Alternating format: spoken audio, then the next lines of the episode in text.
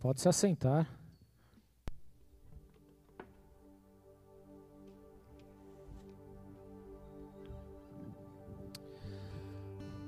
Amém, queridos. Nós iniciamos esse culto lendo o Salmo 121, foi isso? Vocês se lembram? Lembra mesmo? E o culto passado foi sobre o quê? Já não lembro, pastor. E de quinta-feira passada? Vixe, muito menos, né? Não se preocupe, mas nós iniciamos aqui Salmo 121, falando: Levanto os meus olhos para os montes e pergunto: De onde me vem o socorro? De onde vem o socorro? Queridos, eu estou realmente com o meu coração, muito obrigado, filhote, com o meu coração alegre, porque Deus hoje Ele quer ajudar. Amém? Eu não sei como é que eu posso expressar isso durante o culto, Deus vai manifestar, mas eu sei que Deus Ele quer ajudar nas nossas vidas. Amém? Amém? E eu tenho sentido isso muito forte no meu coração, que há um favor de Deus sobre nós, que há algo que Deus deseja estabelecer em nossas vidas como igreja. Amém? E você faz parte disso. E nada melhor do que ter a ajuda do Senhor. Amém? Não é bom? Quem quer ter a ajuda de Deus aí? Ou você quer a ajuda de a sua ajuda? Aquela aquele jeitinho brasileiro nas coisas? Não, né? Nós queremos a ajuda de Deus, querido. Levanto os olhos para os montes e me pergunto de onde me vem o socorro. O, socorro. o socorro vem do Senhor que fez os céus e a terra. Ele não permitirá que você tropece. Olha só, querido, que coisa maravilhosa. Ele diz: não vai permitir que você tropece. O seu protetor se manterá em alerta. O protetor de Israel não dormirá, ele está sempre em alerta. Amém? Como é gostoso ouvirmos isso e sabermos que o nosso Deus está em atenção que Ele está em alerta. Por mais que eu vacile, você vacile, querido, mas Deus ele não vacila. Ele é constante, ele permanece, ele é imutável, ele está em alerta, ele não dorme, ele não vacila, mas ele protege as nossas vidas, amém? Há uma ajuda do Senhor sobre nós, e eu tenho certeza, querido, que você vai sair daqui nessa noite impulsionado por essa ajuda, ciente de que você não está sozinho, mas de que Deus está contigo, de que Deus ele caminha contigo, de que Deus ele está do seu lado, que ele está olhando, ele não vai permitir que você tropece, ele não vai permitir que você caia, mas ele está te protegendo de dia e de noite. Enquanto você dorme, Ele te protege. Enquanto você caminha, Ele te protege. Enquanto você está nos afazeres, Ele te protege. Porque esse é o nosso Deus. Há um favor do Senhor sobre nós. Amém? Glória a Deus. Amém, igreja. Vamos orar? Feche seus olhos. Pai, em nome de Jesus, nós queremos colocar esse tempo diante de Sua presença e assim declarar a nossa total rendição diante do Teu altar. Nós estamos aqui, Senhor meu Deus porque o Senhor nos amou primeiro. Estamos aqui porque houve um resgate sobre as nossas vidas, um preço a qual foi pago, e o Senhor Jesus pagou esse valor, um alto valor, um valor de sangue, um valor de vida, e por isso nós estamos aqui, Senhor, agradecidos ao Senhor, em nome de Jesus. Pai, ainda assim nós oramos e consagramos esse momento ao Senhor. Eu peço que o Senhor destrave, destape sim as nossas vidas, os nossos ouvidos, a nossa mente, o nosso coração, meu Pai, porque nós queremos sair daqui preenchidos por Sua presença, nós queremos sair daqui transbordantes de Sua presença, meu Pai, em nome de Jesus. Por isso, tudo aquilo que possa ser motivo, Senhor meu Deus, para me tirar da Sua presença, para roubar a minha atenção, Senhor, seja agora repreendido em nome de Jesus. Eu declaro, Senhor meu Deus, a minha vida voltada a Ti. Eu declaro, Senhor meu Deus, que eu pertenço ao Senhor. Eu declaro que sem Ti eu nada sou. Nós declaramos como igreja a nossa rendição ao Senhor, para a glória do Teu santo e soberano nome. Por isso, vem Espírito Santo sobre cada vida aqui nessa noite e fala conosco de uma forma poderosa, em nome de Jesus Cristo. Assim nós oramos, Senhor, e entregamos esse momento diante de Ti em nome de Jesus. Amém. Glória a Deus.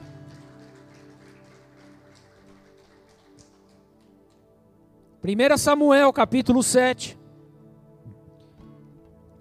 A partir do verso 3, diz assim: E Samuel disse a toda a nação de Israel: Se vocês querem voltar-se para o Senhor de todo o coração, livre-se então dos deuses estrangeiros e das imagens de Astarote. Consagre-se ao Senhor e prestem culto somente a Ele.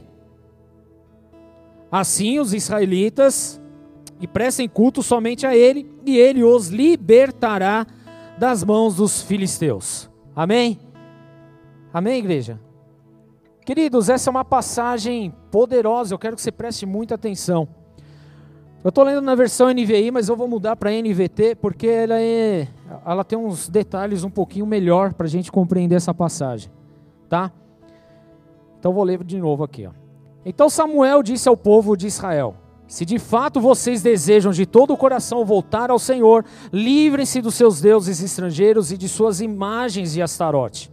Voltem o coração para o Senhor e obedeçam somente a Ele. Então Ele os livrará das mãos dos filisteus.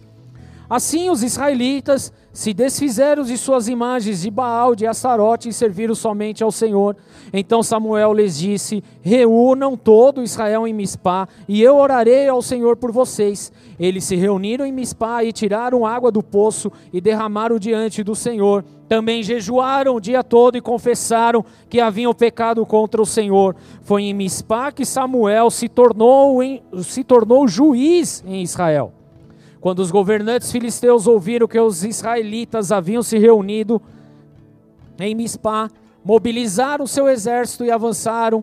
Ao saber que os filisteus se aproximavam, os israelitas ficaram muito assustados e disseram: Não pare de clamar ao Senhor nosso Deus, para que ele nos salve dos filisteus. Imploraram a Samuel. Então Samuel escolheu um cordeiro que ainda mamava e ofereceu ao Senhor como holocausto suplicou ao Senhor em favor de Israel e o Senhor o atendeu. Enquanto Samuel oferecia o holocausto, os filisteus chegaram para atacar Israel. Naquele dia, porém, o Senhor falou do céu com voz poderosa de trovão, provocando pânico entre os filisteus, e eles foram derrotados diante dos israelitas. Os soldados de Israel os perseguiram desde Mispá até um lugar abaixo de Betcar, matando-os ao longo do caminho. Então Samuel pegou uma pedra grande e a colocou entre as cidades de Mispá e Gesana e deu à pedra o nome de Ebenezer, pois disse: Até aqui o Senhor nos ajudou. Amém? Queridos, é uma passagem um pouquinho comprida, a gente vai quebrar aqui algumas coisas para compreendermos um pouco melhor. Mas o que eu quero que você preste muita atenção é exatamente nessa palavrinha final que nós falamos aqui, Ebenezer. Fala Ebenezer. Sem dúvida alguma, igreja, essa é uma palavra das, se não for uma das mais conhecidas da Bíblia. É bem provável que, se você não ouviu Ebenezer, provavelmente você já tenha escutado então, até que o Senhor nos ajudou.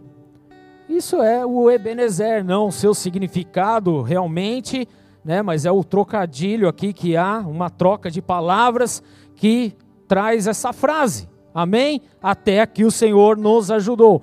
Fato é que precisamos muito da ajuda de Deus, igreja. Sim ou não?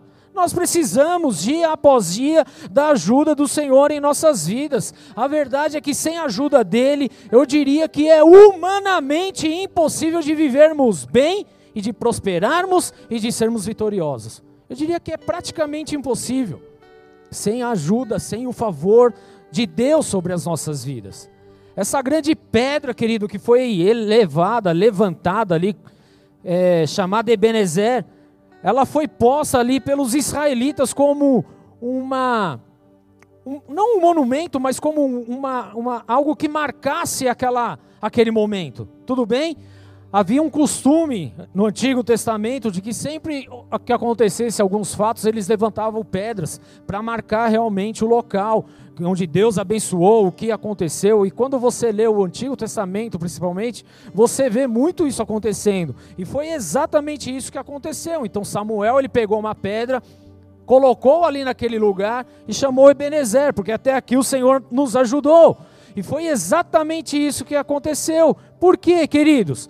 Por quê? Porque Deus protegeu o povo de Israel de serem destruídos pelos filisteus. Olha só, queridos, era uma guerra que acontecia, isso não era algo que simplesmente surgiu uma vez.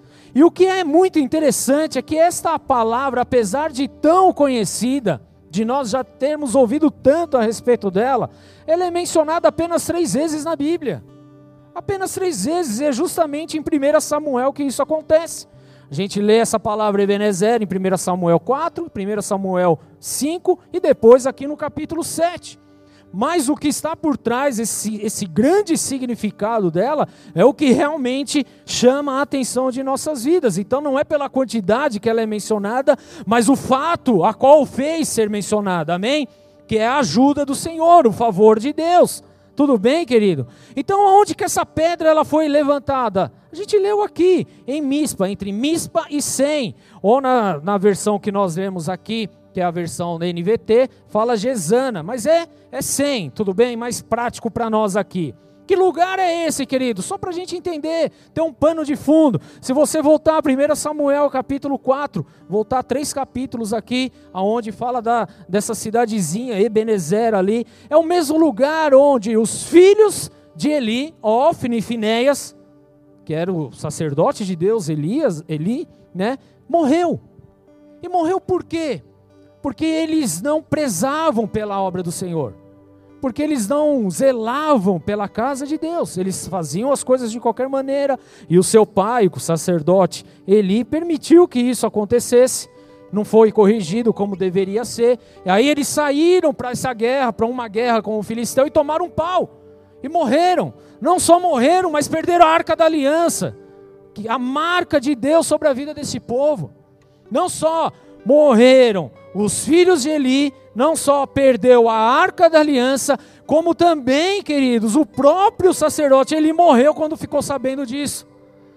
Como se não bastasse, querido, tudo isso, uma das, das noras aqui de, de Eli, ela também morre, dando a luz, e o filho chama-se Icabode que na minha concepção é uma das passagens mais tristes da palavra de Deus, porque Icabode diz respeito o que? Que a glória de Deus se foi.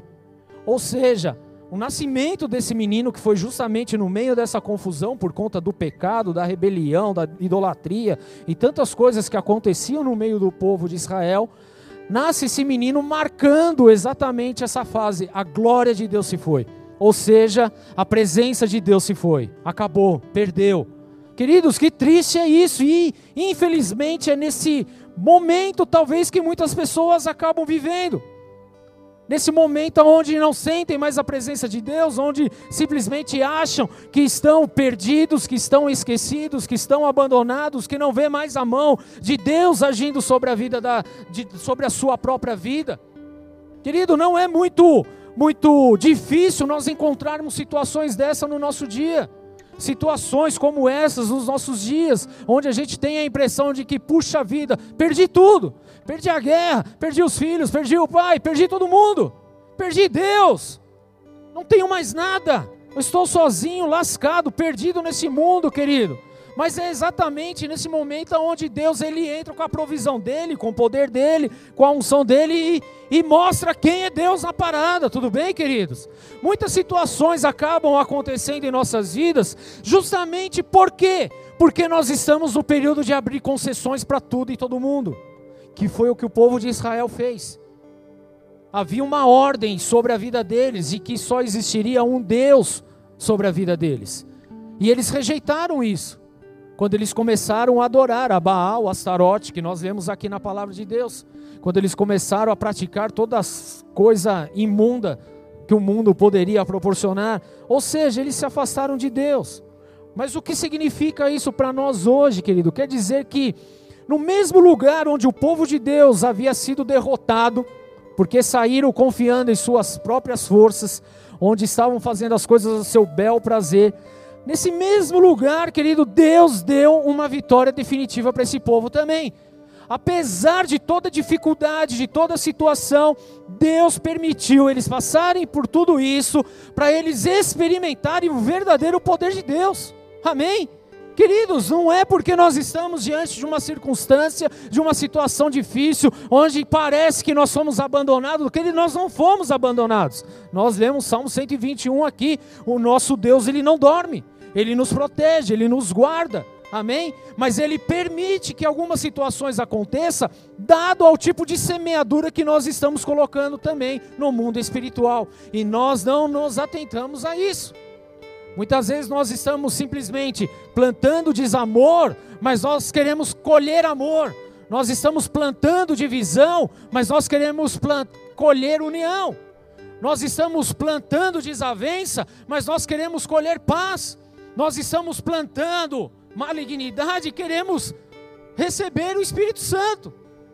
Querido, isso é sério demais. O mundo espiritual ele é muito mais real do que a gente possa imaginar. Ele é mais real do que você que está aqui olhando para minha cara agora. O mundo espiritual ele é real. Então há certas circunstâncias que acontecem, Deus ele permite acontecer, para que a gente tenha uma experiência então com Ele, para ver quem que realmente é Deus e quem nós somos. Porque a verdade é que muitas vezes nós nos sentimos como os deuses da parada. E isso não pode acontecer, amém? Tudo bem, igreja? Amém? Você se lembra aí na tua vida de alguma ocasião que você enfrentou na força do teu braço? De alguma situação que você falou, não, eu vou fazer desse jeito. Mesmo todo mundo falando contra, mesmo você lendo na palavra de Deus que não era para fazer, mas você não, eu quero, eu vou, eu faço. Aí você vai e quebra a cara bonito, né? Porque eu acho que isso só aconteceu comigo, né? Com você acho que não. Vocês não precisam passar por isso, porque o pastor já passou por essa experiência e não é boa, tá bom? Deixa eu falar, deixar isso bem registrado aqui para vocês, amém? Não é nada legal.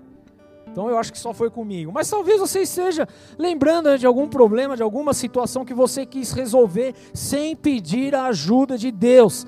E a verdade, querida, é que sempre que nós fazemos isso, nós quebramos a cara, nós saímos derrotados. Derrotados. Por quê? Porque Deus é mau? Obviamente que não, querido. Deus ele é bom. Mas porque pela força do nosso braço nós não conseguimos fazer absolutamente nada.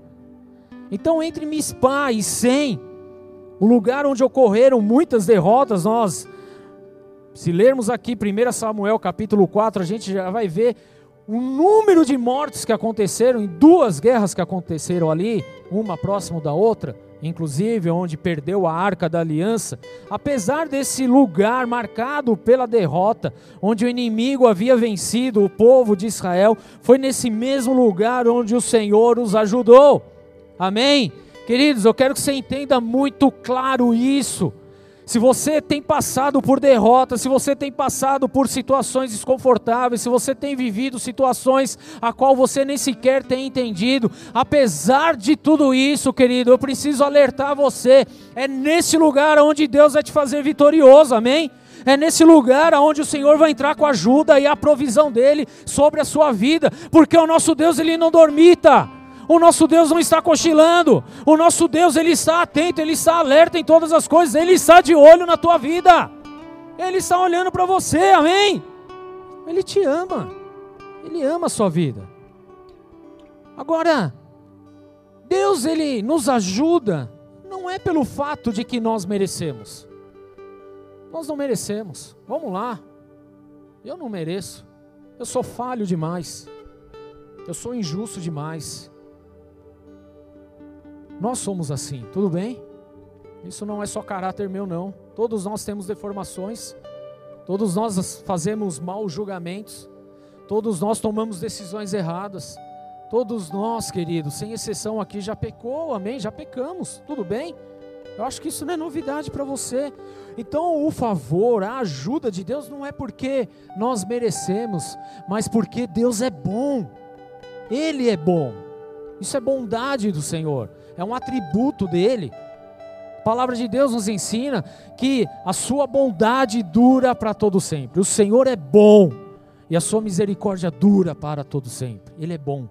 É a bondade do Senhor, porque ele é bom que ele nos ajuda. Então, entre Mispá e Sem, esse lugar trazia ao povo de Israel muitas recordações tristes, ruins. Como eu disse aqui, o próprio sacerdote Eli, quando soube que os filisteus derrotaram o exército de Israel, que tinham roubado a arca e que tinham matado seus filhos, ele mesmo caiu para trás, quebrou o pescoço e morreu. Então foi um lugar marcado por notícias tristes e talvez, querido, dentro da tua casa, dentro do teu trabalho, dentro da onde você vive, o teu círculo de amizade, querido, talvez esteja sendo marcado também por situações tristes, por situações ruins, por situações de desavenças, por situações contrárias, querido, mas é nesse mesmo lugar aonde Deus vai manifestar a bondade dele e vai ajudar a sua vida. E tudo isso, igreja, servirá o quê? Como testemunho vivo do poder de Deus sobre você. Amém. Você crê nisso, querido? Então aplauda o Senhor.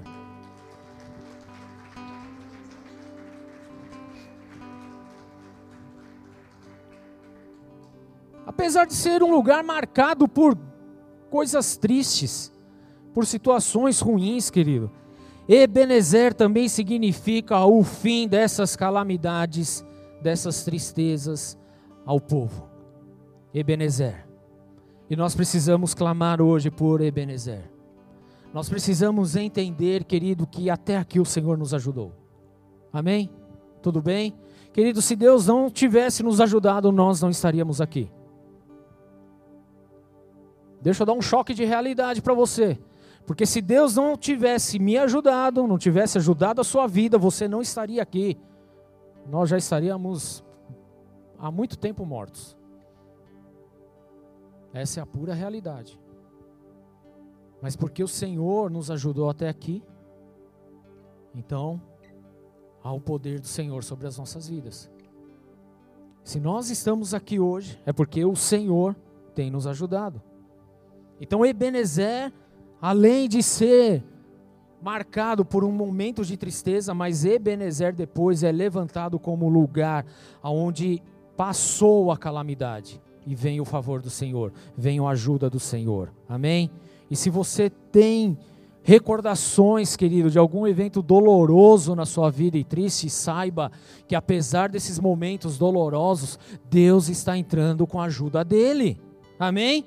Esse é o momento mais propício, querido, para começar uma nova fase em nossa vida e colocar ali um monumento de Ebenezer que marque a diferença do antes e o depois, do favor de Deus na nossa vida, do momento que nós estávamos vivendo e aquilo que nós passamos a viver, porque o Senhor nos ajudou. Porque é exatamente isso que nós precisamos fazer. Esse lugar não foi só um lugar de derrota, mas foi um lugar de pecado, foi um lugar de, de tristeza. Mas esse lugar, querido, também foi um lugar de arrependimento um lugar de transformação, um lugar de, de mudar a chave, de mudar o, a conduta de vida, a forma de viver.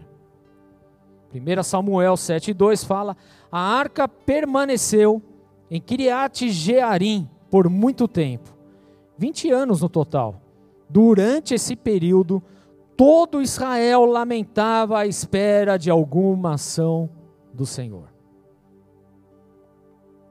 Olha que pesado isso. 20 anos se passaram e aquele povo ainda se sentia sozinho. Quando aconteceu essa guerra, essa tragédia, que pegaram a arca do Senhor, os filisteus ficaram com a arca com eles por sete meses só. E depois eles devolveram. Sabe por quê? Porque pesou a mão do Senhor sobre a vida dos filisteus. Porque a arca não era para estar lá. E os filisteus falaram: Meu, a gente precisa devolver isso aqui. Vamos vazar com isso, vamos dar um jeito. Pega o ouro, pega tudo que tem, vamos fazer uma oferta, entregar a oferta para Deus, mas vamos sa sair com isso daí, que está trazendo morte para a gente. Porque a arca não era para estar lá nos filisteus. A arca é de Israel, povo de Israel. Sete meses. Só que o que nós estamos lendo aqui é que passaram-se 20 anos. A arca foi levada a esse lugar, a essa terra, Kiriat Jeraim, mas não foi para o seu devido lugar. Tudo bem? Não foi. Aonde ela deveria estar. Ela ficou ainda no lugar fora e o povo se lamentando, aguardando do Senhor alguma coisa. Na tradução, não vai ter aí no, no Data Show, mas eu vou ler aqui, é uma tradução portuguesa que se chamou livro, fala assim, 1 Samuel 7,2 Esta ficou ali durante 20 anos e todo esse tempo Israel se lamentava porque o Senhor parecia que os tinha abandonado. Parecia. Isso é a importância de a gente fazer algumas comparações aqui, porque às vezes vem para o português o pessoal, portu, o, o, brasileiro é difícil de compreender as coisas, né? então põe o mais fácil, né? É mais simplifica. Mas a verdade, querida, é que o povo se sentia ainda abandonado. Na versão Almeida Corrigida Fiel fala e lamentava toda a casa de Israel pelo Senhor. Ou seja, eles estavam aguardando pelo Senhor na Almeida revisada e atualizada, fala: E toda a casa de Israel dirigia lamentações ao Senhor. Lamentações. 20 anos, querido. É um período longo. É um período onde esse povo estava se lamentando ao Senhor, eles não sentiam mais a presença de Deus no meio deles, eles não viam mais o favor de Deus no meio deles, e cabode, e a glória se foi. É nesse contexto que eles estavam vivendo, apesar da arca já nem estar mais nas mãos dos filisteus, já estava onde, no, no, no lugar do, do povo de Israel, não no lugar correto, mas já estava dentro da posse do povo ali, porque ela foi devolvida. Mas mesmo assim eles não sentiam mais a presença de Deus e se lamentavam e ficavam clamando a Deus, clamando pela presença de Deus, chamando pela presença de Deus. O versículo 2 nós, le, nós lemos aqui que eles lamentavam pelo Senhor, que eles não sentiam mais o Senhor no meio deles, na presença de, a presença de Deus no meio do povo. Por quê? Porque eles tinham algo que simbolizava essa presença, que era a arca da aliança. O que é essa arca da aliança? Essa arca da aliança, querido, vem lá da época de Moisés. Uma arca que foi feita de madeira, revestida em ouro. Uma arca onde dentro tinha as tábuas da lei, tinha o maná e tinha ali a, a, o cajado de Arão que floresceu.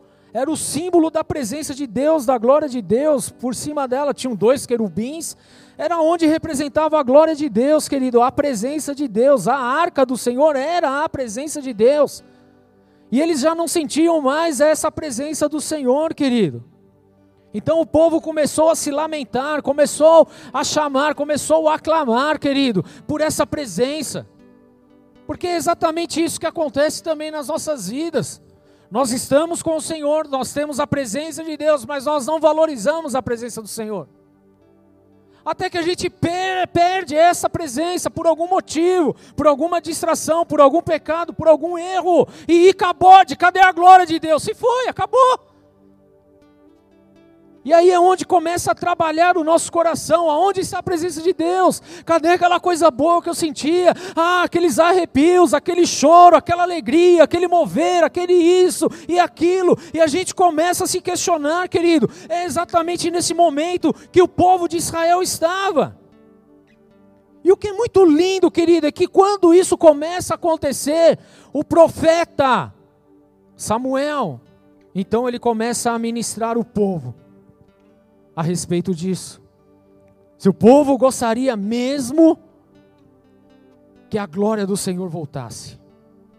Minha pergunta, querido, você quer mesmo a presença de Deus na sua vida? Sim ou não? Seja sincero, você não precisa mentir porque eu estou perguntando, tá? Seja sincero. Você quer mesmo o favor, a ajuda de Deus na tua vida? Talvez haja aí uma certa lamentação, como esse povo estava tendo, por já não ver mais a glória de Deus por já não ter mais as mesmas experiências, por não mais perceber a presença de Deus, querido. E isso é sério demais.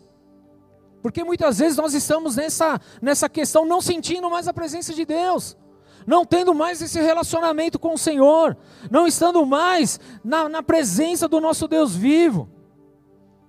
Mas essa arca, querido, essa presença de Deus não ficou longe por acaso. Porque na verdade, não era que Deus estava longe do povo. Ó, Deus nunca está longe do povo. Mas na verdade, querido, era o coração do povo que estava longe de Deus. Porque o nosso Deus, ele não dorme. Nós vemos aqui. Nosso Deus, ele não vacila, ele está em alerta. Amém? Então não era Deus que estava longe do povo. Na verdade, era o coração do povo que estava longe de Deus, e o mesmo acontece em nossas vidas. Nós muitas vezes achamos que Deus está longe, mas na verdade é o nosso coração que está longe da presença de Deus, e isso acontece por causa da nossa conduta, por causa da nossa forma de, de vida, por causa da, da, das coisas que nós praticamos, dos erros que nós praticamos e não nos arrependemos. Nós simplesmente tocamos as coisas, fazemos as coisas da nossa forma, querido. Mas no verso 3 e verso 4 nós vemos algo acontecendo, algo mudando. Diz assim: E Samuel disse a toda a nação de Israel: Se vocês querem voltar-se para o Senhor de todo o coração, aí vem a dica: livrem-se de todos os deuses estrangeiros e das imagens de Astarote consagre-se ao Senhor e prestem culto somente a Ele. Na NVT, tá? E obedeçam somente a Ele. Voltem o coração para o Senhor e obedeçam somente a Ele. Então ele os livrará das mãos dos filisteus, dos filisteus. E assim os israelitas, os israelitas se desfizeram de suas imagens de Baal e de Astarote e serviram somente ao Senhor. A grande chave, querido, para termos a ajuda de Deus é eliminarmos tudo aquilo que está entre nós e Deus. Tudo.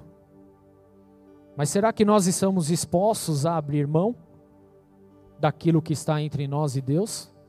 Daquilo que está tomando o lugar do Senhor. Porque quando nós falamos aqui de deuses, de imagens, a gente lembra só do católico. Hã? A gente lembra do cara que se prostra numa imagem. Não é só isso. Quando nós estudamos a respeito de deuses, de idolatria, nós vamos perceber, querido, que é muito mais profundo. A imagem é só uma situação. Porque idolatria é tudo aquilo que entra no lugar de Deus. Tudo. Qualquer coisa que você coloque no lugar de Deus. E o que nós lemos aqui, que esse povo havia colocado coisas no lugar de Deus, eles trocaram a presença de Deus por outras coisas, adoraram a outros deuses, a outras situações. E a verdade é que a maioria de nós também temos outros deuses. Fala, pastor, como assim? Pois é, querido, nós temos sim.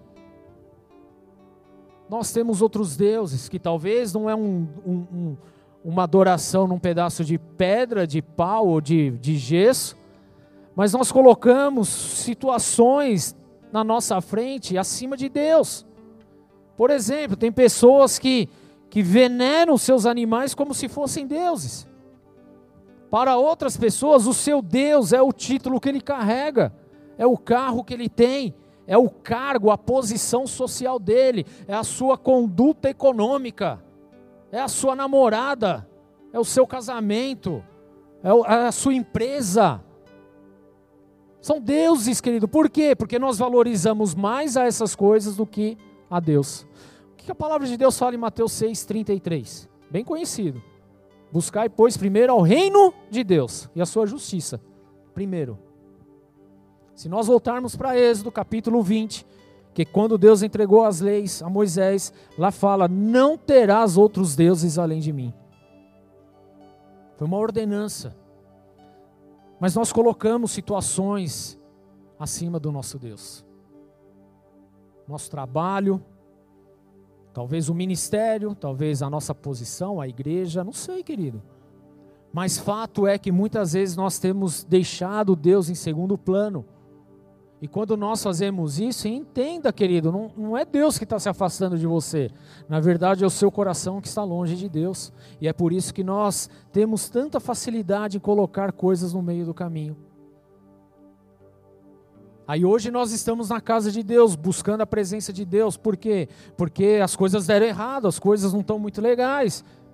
Perdemos o emprego no meio da pandemia e agora eu preciso de um emprego, então vou buscar a Deus. Mas a hora que aparece o emprego, nós esquecemos de Deus e começamos a adorar o nosso emprego. E nos afastamos da presença de Deus de novo. Então nós precisamos ter atenção.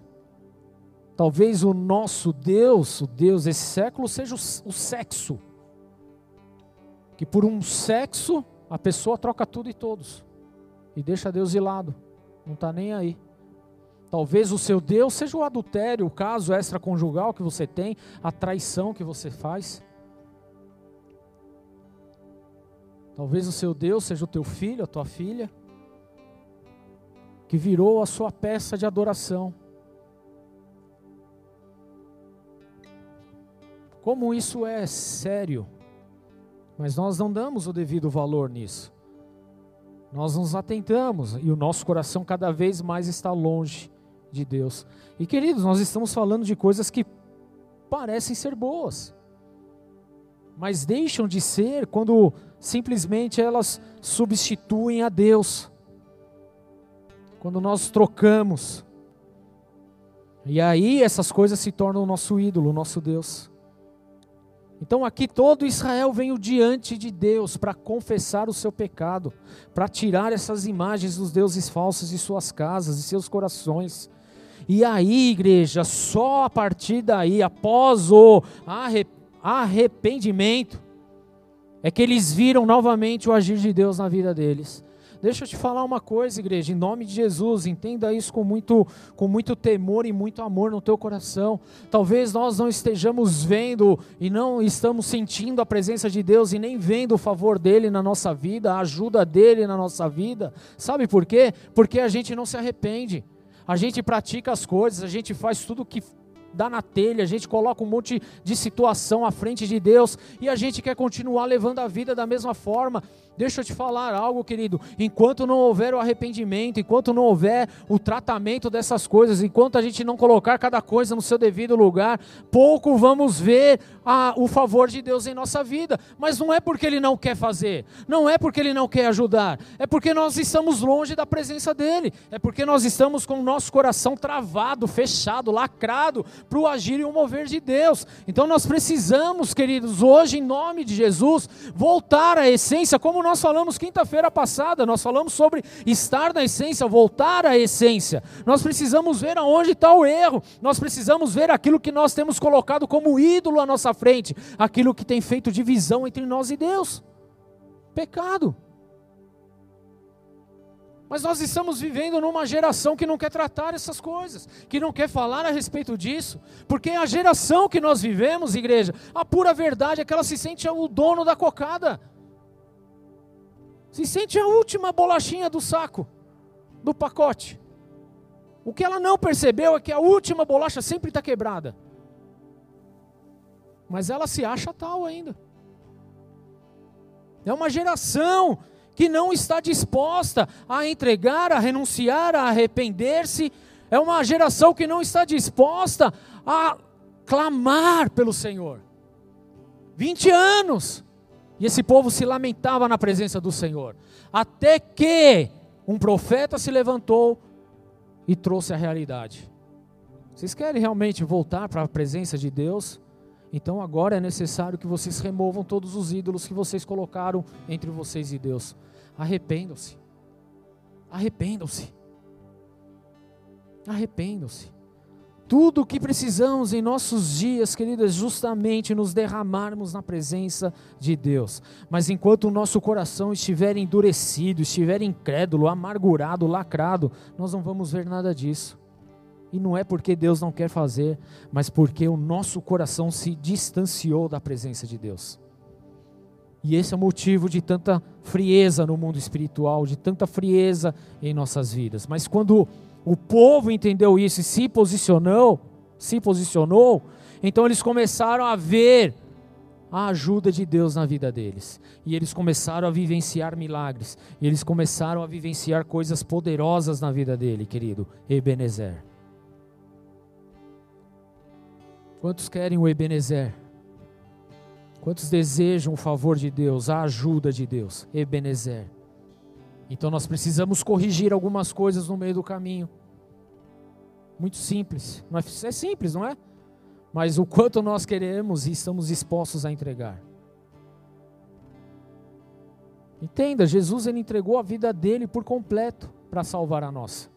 E muitas vezes nós não estamos dispostos a abrir mão de um relacionamento impuro de um adultério, de uma pornografia, de uma mentira, de uma vaidade, de um orgulho, de uma soberba, de uma falta de perdão. não estamos dispostos a abrir mão. E aí ficamos tentando procurar culpados. Não, a culpa foi dele, depois foi dela, foi por causa disso, foi por causa daquilo, foi porque esse fez isso. E não tem nada a ver, querido. O único culpado sou eu mesmo, que não quis abrir o meu coração e se arrepender na presença de Deus. Porque a decisão de fazer o certo e o errado foi minha, não foi de Deus. Deus ele deixou a nossa disposição e falou: "Olha, eu prefiro que vocês escolham a vida, viu? Mas está aí vida e morte. Vocês precisam decidir o que querem." Ebenezer, querido, é o que nós precisamos. Então, quando esse povo se volta a Deus e o profeta então traz para eles o que era necessário fazer, querido, aí nós vemos uma mudança drástica do que estava acontecendo, porque todas as tribos de Israel se reuniram para adorar a Deus. Querido, onde há arrependimento existe adoração. Onde há arrependimento, existe clamor, existe oração, existe adoração. Pode perceber, querido, talvez na tua vida não tem oração, não tem adoração, porque não houve arrependimento, coração endurecido, incrédulo. Mas quando o povo entendeu isso, se arrependeram, opa, vamos adorar a Deus. Porque foi isso que aconteceu. Versículo 5.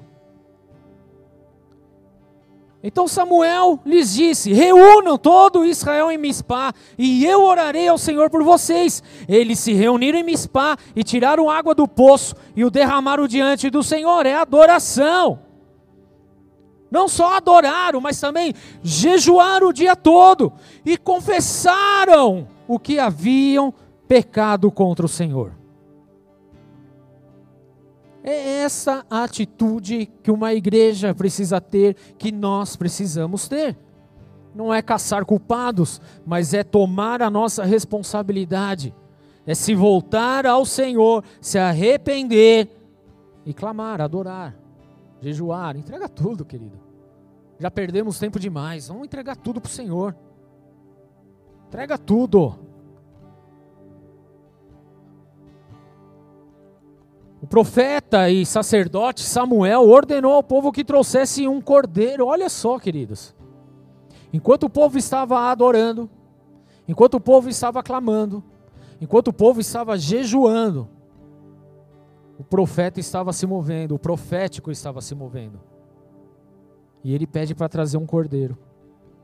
E ofereceu esse cordeiro a Deus em holocausto. E a verdade é que enquanto essa fumaça subia ao céu, querido, Samuel começou a orar pedindo a Deus.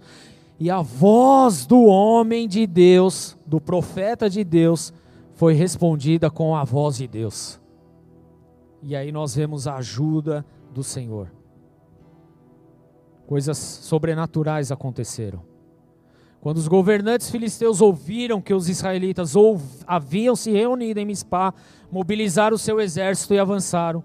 Ao saber que os filisteus se aproximavam, os israelitas ficaram muito assustados. Óbvio, eles tinham perdido. Das últimas vezes eles tinham tomado um pau e ainda perdido a arca. E aí os israelitas falaram: Não pare de clamar ao Senhor nosso Deus, para que ele nos salve dos filisteus. Imploraram a Samuel. Olha a diferença, porque até então eles estavam indo na força deles, no braço deles, na vontade deles. Mas agora, depois de toda essa situação, de tudo que eles viram, de tudo que eles passaram, do icabode na vida deles, eles entenderam que não dava mais para ir sem Deus. Eles entenderam que precisavam de Deus e clamavam para o profeta, continua clamando, ora, chama aí a presença de Deus, porque sem Deus não dá para fazer nada. Mas vamos lá, querido, será que nós temos tido essa reação hoje, diante das dificuldades, porque os filisteus apareceram? E olha que o povo de Israel não se ajuntou para a guerra, eles se ajuntaram para adorar, para orar, para clamar a Deus. Agora vamos lá, querido, e nós, diante das dificuldades, qual tem sido a nossa reação? O que, que nós temos feito diante das circunstâncias quando o filisteu, o inimigo das nossas vidas, simplesmente surge no meio do caminho? Qual tem sido a nossa reação? Será que nós temos tido a reação como o povo de Israel teve, de meu, sem Deus não dá, nós precisamos de Deus, ou nós temos dado de ombro? Temos chutado tudo, que se lasque, vou fazer do meu jeito mesmo. Qual tem sido a nossa atitude? Qual tem sido a nossa reação diante das circunstâncias? Porque o povo demorou para aprender, mas aprendeu. Eles haviam perdido a glória de Deus, a presença de Deus, por causa do pecado, por causa do erro. Mas agora não, eles estavam clamando: não pare de clamar ao Senhor nosso Deus, para que Ele nos salve dos filisteus imploraram Samuel. Então Samuel escolheu um cordeiro que ainda mamava e ofereceu ao Senhor como holocausto. Suplicou ao Senhor em favor de Israel e o Senhor o atendeu. Queridos, quando o cordeiro é chamado, o Senhor atende. Eles estavam clamando, mas foi a hora que Samuel apresentou o cordeiro, e o cordeiro representa Jesus Cristo, querido. Lá em João 1, 19, João Batista, quando tem um encontro com Jesus, fala: Eis o Cordeiro de Deus que tira o pecado do mundo. Foi exatamente nesse momento, querido, onde Deus ele responde. Quando nós chamarmos e colocarmos o Cordeiro de Deus sobre as nossas vidas, querido, é nesse momento que a ajuda, o favor de Deus vai chegar, amém? Não é na força do meu braço, não é no que eu penso, eu acho, eu imagino, querido. Na verdade, pouco importa o que eu penso, acho, eu imagino. O que importa é que o Cordeiro está aqui. É que Jesus nos ajude. É que Ele intervenha. É que Ele faça as coisas, amém? É isso que precisa acontecer em nossa vida, querido. Samuel orou pedindo a Deus, e a voz do profeta foi atendida pela própria voz de Deus, com grandes trovões, relâmpagos que caíram sobre o povo filisteu. Suplicou ao Senhor em favor de Israel e o Senhor os atendeu. E enquanto Samuel oferecia o holocausto, o cordeiro, os filisteus chegaram para atacar Israel. E naquele dia, porém, o Senhor falou do céu com voz poderosa de trovão, provocando pânico entre os filisteus, e eles foram derrotados. Queridos, não há forma de nós sairmos vitoriosos, de nós sermos bem-sucedidos, se o cordeiro não estiver no meio. Se Jesus não estiver na nossa frente, se Jesus não estiver na parada, nós não vamos conseguir fazer nada. A única coisa que nós vamos experimentar, querido, é a amargura da derrota. Mas enquanto nós estivermos clamando o Cordeiro, a presença de Jesus em nossas vidas, então nós vamos ver a vitória, nós vamos ver o favor de Deus, nós vamos ver a ajuda de Deus, porque o nosso Deus não dorme, o nosso Deus não cochila, o nosso Deus não vacila, o nosso Deus ele está em alerta, ele está em atento, é o nosso Deus que nos protege, é o Cordeiro, é o leão da tribo de Judá, é Jesus Cristo, igreja, é Ele que nos protege, é Ele, não existe proteção em nenhum outro, querido, somente nele. Nós temos muito que aprender com esse texto, que igreja. Ebenezer, Ebenezer na nossa vida. Precisamos da ajuda de Deus. Devemos clamar mais por isso. Ebenezer. Vamos lá, vamos analisar isso, querido. Porque o povo de Israel só teve a vitória através do sacrifício do Cordeiro. A nossa vitória está em Jesus, querido. A nossa vitória não está em nenhum, nenhum outro nome, nenhum outro lugar, mas apenas em Jesus. Todas as nossas vitórias, o êxito de tudo que acontece na nossa vida é por causa de Jesus. Porque a proteção vem dele, a ajuda vem dele, a bênção vem dele, querido, através do sacrifício do cordeiro que foi imolado na cruz do Calvário mas que ressuscitou ao terceiro dia, foi elevado aos céus e enviou o Espírito Santo que habita na nossa vida hoje, querido. Jesus, o Cordeiro, ele perdoou os nossos pecados. É nele que há vitória. É nele que há vitória, querido. Então o que nós precisamos aprender aqui, nós precisamos marcar o nosso tempo. Quem está no comando da nossa vida? Nós? Os outros deuses? Ou o Cordeiro? Está na hora da gente levantar esse monumento de Ebenezer em nossas vidas. Porque até aqui o Senhor nos ajudou. Não é mérito meu, não é esforço meu, não é porque eu sou bonito ou feio, mas é porque o Senhor nos ajudou. Você está aqui hoje porque o Senhor te ajudou, amém?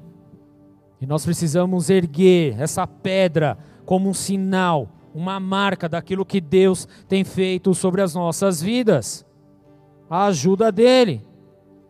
Porque nós não podemos fazer nada sem a ajuda dele. Nós não podemos dar um passo sequer. Agora, a tradução dessa palavra Ebenezer significa pedra de ajuda. Pedra de ajuda ou pedra de socorro.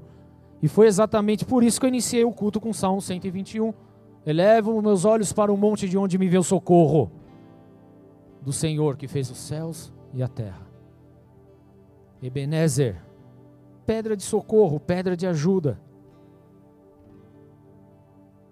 Por isso a, essa pedra ela se chamava Ebenezer. Até aqui nos ajudou o Senhor. E é muito lindo esse jogo de palavras, o seu significado, querido. Porque, primeiramente, os filisteus derrotaram os israelitas próximo da aldeia de Ebenezer, que é a pedra de ajuda, a pedra de socorro. Mas o Senhor não pôde ser a pedra de ajuda do povo de Israel, porque esses estavam agindo na força do seu próprio braço, em desobediência, adorando outros deuses. Então Deus não pôde ser a pedra de ajuda. Mas depois de algum tempo, querido, passaram-se 20 anos, após um arrependimento sincero, Deus então pôde ser a pedra de ajuda para o seu povo. E só nesse momento é que então eles experimentaram a vitória sobre os seus inimigos filisteus. E foi nesse momento que Samuel declarou: Até aqui nos ajudou o Senhor. Ou seja, querido, o que ele estava dizendo ali era: Até aqui o Senhor foi a nossa pedra de ajuda. E é exatamente isso que nós precisamos compreender, querido. Eu já ministrei nessa casa sobre a pedra angular, a pedra angular, que é a principal pedra numa construção. Jesus é essa pedra. Jesus é a pedra preciosa. Jesus é essa pedra de socorro. Jesus é essa pedra de ajuda. Tá aqui é referência a Jesus Cristo, o nosso Salvador. É nele que nós temos o socorro, é nele que nós temos a ajuda, querido. É em Jesus. Ebenezer. Ebenezer. Assim como o povo judeu ao vencer os filisteus disse Ebenezer. Até aqui nos ajudou o Senhor. Hoje nós precisamos declarar Ebenezer em nossas vidas, porque até aqui Jesus nos ajudou. O Cordeiro tem nos ajudado. A vitória vem por intermédio dele, vem por ele, não vem por outro, queridos, mas vem dele e somente dele. E nós estamos vivendo um tempo não muito fácil, essa é a verdade. Um tempo de pandemia, num tempo onde as coisas, ninguém sabe como vai ser o dia de amanhã, ninguém sabe se acorda vivo amanhã, ninguém sabe de mais nada, querido. A verdade é que nós estamos tendo várias dificuldades, mas em todas elas nós podemos ver a mão do Senhor. Porque apesar de, o Senhor tem nos ajudado e nós estamos aqui. Porque se o Senhor não tivesse nos ajudado, nós não estaríamos aqui agora. Vemos tudo resolvido 100%? Não, querido. Porque isso é um processo na nossa vida. Mas é fato que até nesse momento o Senhor tem nos ajudado. Porque Ele é Deus, Ele é o Senhor. E Ele tem permitido certas coisas justamente para trazer ajuste no nosso coração porque Ele não quer ver a gente perdido por aí, Ele não quer ver a gente frio por aí, Ele não quer ver a gente se lascando por aí, Ele quer trazer o conserto, o arrependimento, a transformação em nossa vida. Ele usa dessas coisas, querido, para trazer o arrependimento. Um choque de realidade para a gente ver, meu, o que, que eu estou pensando que eu sou? O que, que eu quero da minha vida? O que, que eu estou pensando da minha vida? Sem Deus nós não podemos fazer nada, querido. Não podemos nada, não podemos nada. O povo de Deus, no tempo de Samuel, estava distante do Senhor. E eles estavam procurando respostas em lugares errados, em outros deuses, mas quando ele se arrependeu, quando o povo se arrependeu e voltou-se para Deus, querido, aconteceu a vitória. Então há muitas derrotas acontecendo porque nós não estamos voltados para o Senhor, mas nós demos de costas, de ombro para Ele, porque agimos do nosso modo, da nossa maneira. E foi necessário um alerta do sacerdote, do profeta de Deus aqui, Samuel, para que esse povo então encontrasse a rota, o caminho novamente, o caminho do Senhor. E quando eles tiveram esse encontro com o Senhor, então a jornada dele foi totalmente diferente, querido. E eu estou aqui para hoje alertar a vida de vocês a respeito disso. É tempo de se voltar ao Senhor, é tempo de entregar as nossas vidas a Deus. É tempo de abrirmos mão de nós mesmos, querido, de arrependermos na presença do Senhor. Porque só assim nós teremos a ajuda de Deus, só assim nós vamos viver a vitória no Senhor. Deus, querido, Ele é a nossa pedra de ajuda. Jesus, Ele é a nossa pedra de socorro, querido. Mas para que isso aconteça, nós precisamos crer no Seu amor, nós precisamos crer em Sua sabedoria, em Sua soberania. Nós precisamos continuar a aclamar que até aqui o Senhor nos ajudou e que sem Ele nós não podemos fazer absolutamente nada. Ebenezer, Ebenezer, Ebenezer. Não basta crer, nós também temos que demonstrar o que cremos por meio de nossas atitudes, querido, através dos nossos atos, não apenas com palavras, mas com as nossas ações. Nós precisamos, querido, viver essa realidade, essa verdade.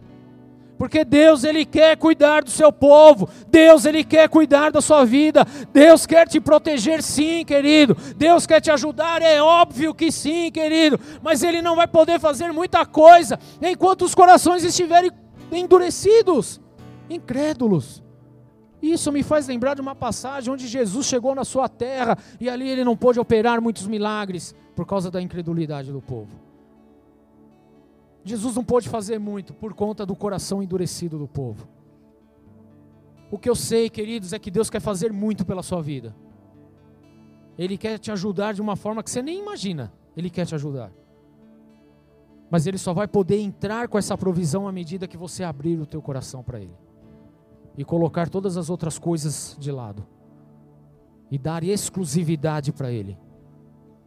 Dar exclusividade para Jesus, o Cordeiro, a pedra preciosa, a pedra de socorro, a pedra de ajuda. Ebenezer, assim como Samuel levantou a pedra, Ebenezer até aqui ajudou, ajudou o Senhor.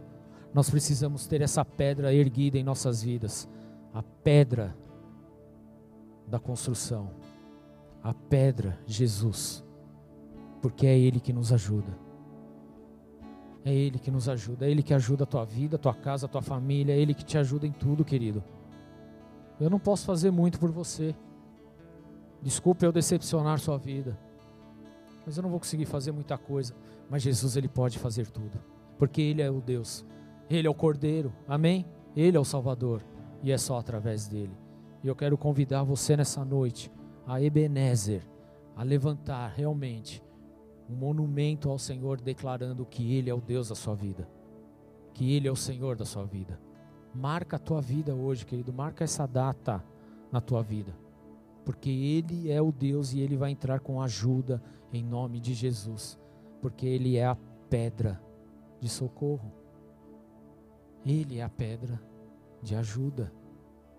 É Ele, é Ele. Mas abra o teu coração, feche seus olhos, querido. O povo demorou para entender. 20 anos se passaram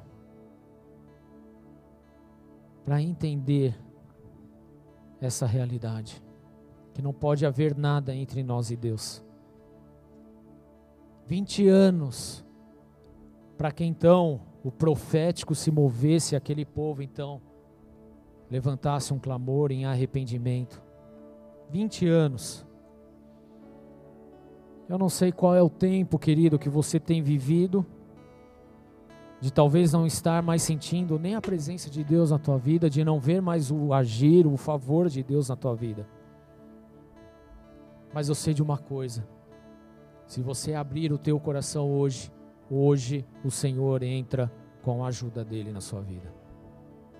Ebenezer, Ebenezer, até aqui o Senhor nos ajudou. Até aqui. Ebenezer. E amanhã, quando você levantar, você vai declarar: Ebenezer, até aqui o Senhor me ajudou. E quando você chegar na tua casa à noite, depois de um dia, você vai virar e vai falar: Ebenezer, porque até aqui o Senhor nos ajudou. E a gente vai se encontrar no domingo, querido. E a gente vai se encontrar feliz, sabe por quê? Porque no domingo a gente vai poder virar um para o outro e falar: Ebenezer, até aqui o Senhor nos ajudou. E assim diariamente em nossas vidas. Mas é necessário, querido, abrir o coração. Se vocês querem voltar-se para o Senhor de todo o coração, livre-se então dos deuses estrangeiros e das imagens de Astarote. Consagre-se ao Senhor e prestem culto somente a Ele. E então Ele os libertará das mãos dos filisteus. Se você deseja voltar para o Senhor de todo o coração, é necessário se livrar daquilo que está entre você e Deus dos deuses que estão aí, dos deuses que nós criamos. E às vezes não criou nem com, com más intenções, mas simplesmente nós os transformamos em deuses. Hoje é o dia de abrir mão de tudo isso e voltar para o Senhor. Por isso eu quero fazer um convite para você que está aqui nessa casa, nessa noite, ou para você que está acompanhando este culto online para entregar a tua vida a Jesus, para que você possa declarar Ebenezer, até aqui, o Senhor, a pedra de ajuda, nos ajudou, amém? Ebenezer, até aqui o Cordeiro nos ajudou, Ebenezer. Você pode fazer isso nesse momento, colocando a mão no teu coração. E esse é um convite para você que estava longe dos caminhos do Senhor, com o coração frio, se perguntando aonde estava Deus. É para você, é para você que já não experimentava mais esse amor verdadeiro, para você que estava frio na caminhada, é para você, querido. Ebenezer, abra o teu coração, Ebenezer. Ebenezer, até aqui o Senhor nos ajudou. Se esse é seu caso, repete assim comigo, Senhor Jesus. Senhor Jesus. Nessa noite. Nessa noite. Eu coloco a minha vida. Eu coloco a minha vida. Meu coração diante de ti. Meu coração diante de ti. E eu declaro. Eu declaro. Que só existe um Deus. Que só existe um Deus. Um Senhor. Um Senhor. E um Salvador. E um Salvador. Jesus Cristo. Jesus Cristo. O Cordeiro. O Cordeiro. Na minha vida na minha vida. Eu declaro que tu és. Eu declaro que tu és. A minha pedra de socorro. A minha pedra de socorro. A minha pedra de ajuda. A minha pedra de ajuda. Tu és a minha pedra principal. Tu és a minha pedra principal. E por isso eu declaro. E por isso eu declaro que não existe outro salvador a não ser tu. Que não existe outro salvador a não ser tu. Em nome de Jesus. Em nome de Jesus. Amém. Amém. Senhor, eu oro por essas vidas, Senhor, que abriram os corações e que desejam, Senhor meu Deus, a glória do Senhor que desejam ser cheios de Sua presença, que desejam a Sua ajuda, que desejam o Seu favor. Que declararam que só um Deus, não existe mais nenhum além do Senhor. Que o Teu Santo Espírito venha de uma forma surpreendente nessas vidas, abraçando, cuidando, sarando, curando a cada um deles em nome de Jesus. Que eles possam ter experiências tão maravilhosas contigo tão reais, tão palpáveis. E que assim eles sejam marcados, meu Pai, pelo Ebenezer, pelo favor, pela ajuda do Senhor nesse dia. É essa oração que nós fazemos e assim glorificamos o teu santo e soberano nome, Jesus. Amém. Uma salva de palmas a Jesus, querido.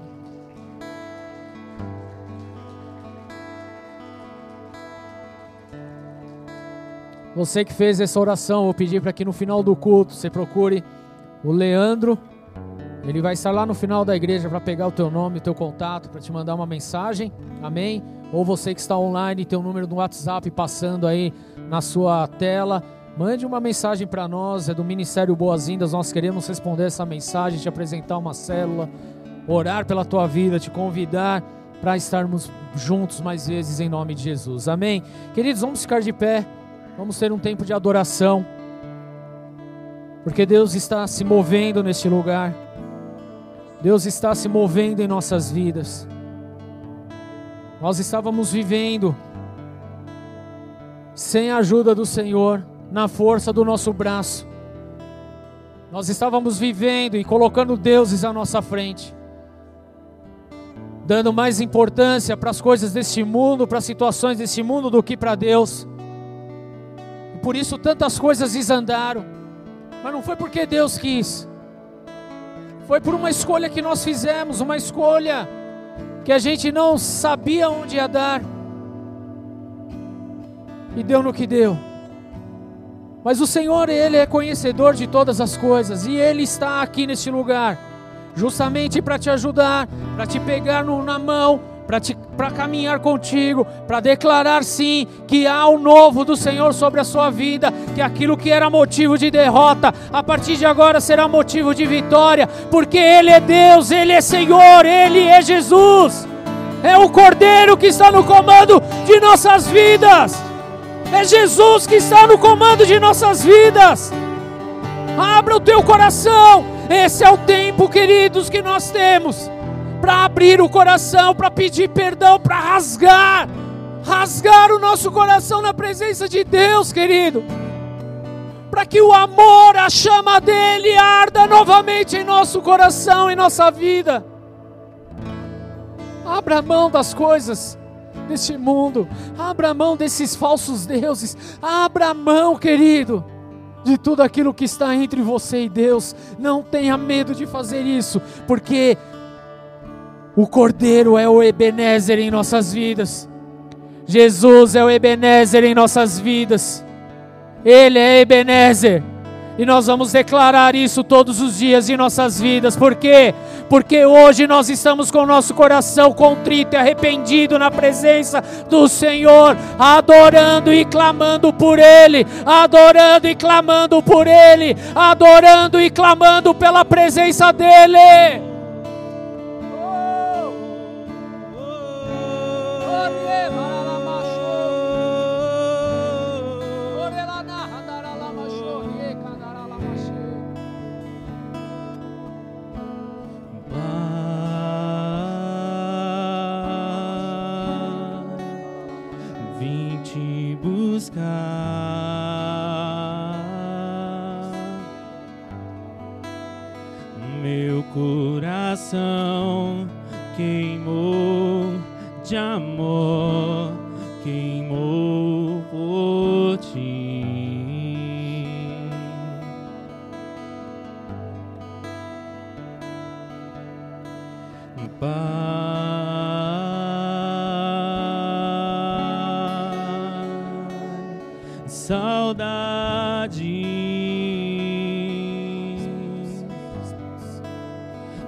Confesso que demorei pra sentir, mas senti e não vou sair daqui. Sem te tocar,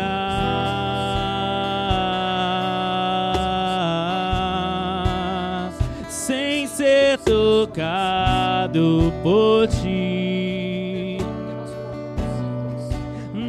Vai me atrair.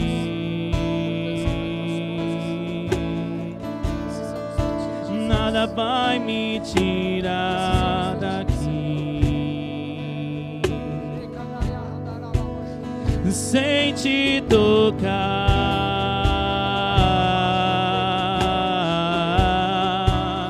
sem ser tocado por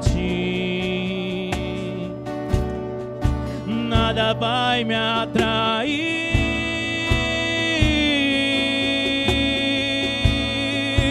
nada vai me tirar daqui. Estou subindo, estou subindo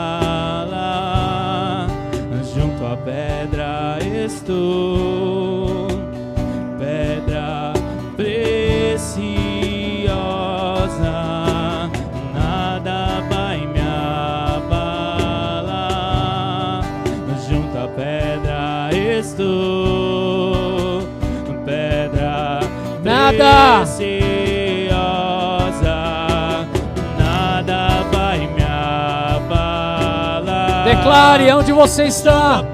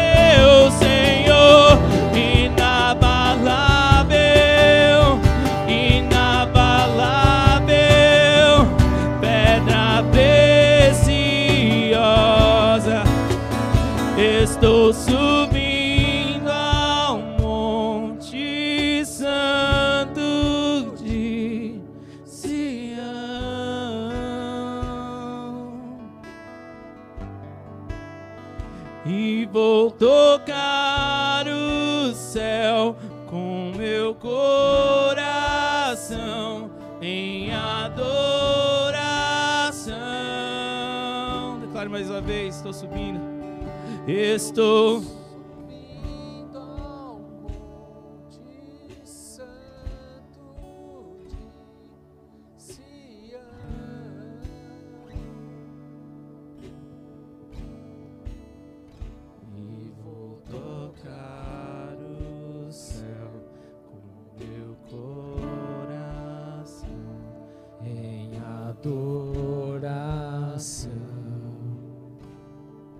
Esse é o posicionamento de sua igreja nessa noite, Jesus. Tu és a pedra de socorro. Tu és a pedra de ajuda. Tu és a pedra preciosa. Tu és o nosso Deus. Nós não estamos aqui porque queremos reconhecimento. Nós não estamos aqui porque simplesmente queremos ser algo. Mas nós estamos aqui porque nós amamos ao Senhor. Porque nós precisamos do Senhor. Porque nos arrependemos dos nossos maus caminhos. Porque nos arrependemos das nossas más decisões. E clamamos por Ti. E clamamos por Sua presença. E clamamos pelo Seu mover.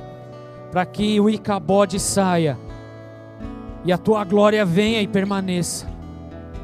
Para que o esfriamento saia e o avivamento venha. Tu és o nosso Ebenezer. Tu és a nossa ajuda, Tu és o nosso socorro, Tu és o nosso Senhor. Levanto os meus olhos para os montes e pergunto: de onde me vem o socorro? O meu socorro vem do Senhor que fez os céus e a terra. Ele não permitirá que você tropece. O protetor se manterá alerta, sim. O protetor de Israel não dormirá. Ele está sempre em alerta. Esse é o nosso Senhor, Ebenezer. O Senhor é o meu protetor, como sombra que protege. Ele está à direita. De dia o sol não ferirá nem a lua de noite. O Senhor protegerá de todo mal. Ebenezer, o Senhor o protegerá de todo mal. O Senhor protegerá a sua vida. Ebenezer, porque até aqui o Senhor nos ajudou. O Senhor protegerá a sua saída. O Senhor protegerá a sua chegada. Desde agora e para sempre. Ebenezer, Ebenezer, Ele é a nossa pedra. glória, fogo e toda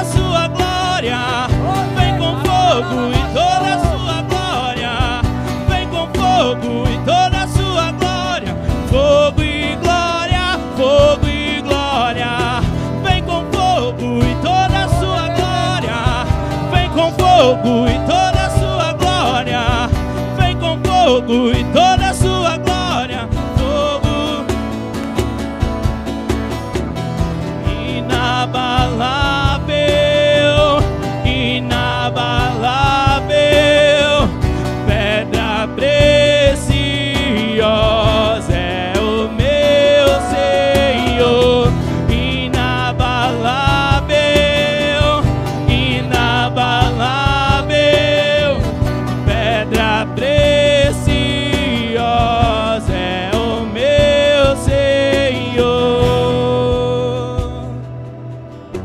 se você permitiu que essa pedra fosse levantada hoje como Ebenezer, até aqui o Senhor nos ajudou. Dê uma grande salva de palmas a Ele. Obrigado, Jesus. Tu és a nossa pedra, Tu és a nossa salvação, Tu és o nosso socorro, Tu és a nossa ajuda, Tu és o nosso tudo. Aleluia, aleluia, aleluia. Levante sua mão bem alto, diz assim: Se Deus é por nós, é por nós, quem será contra nós? será contra nós? O Senhor é meu pastor é meu pastor e nada e nada me faltará. me faltará. Oremos juntos. Pai nosso que estás nos céus,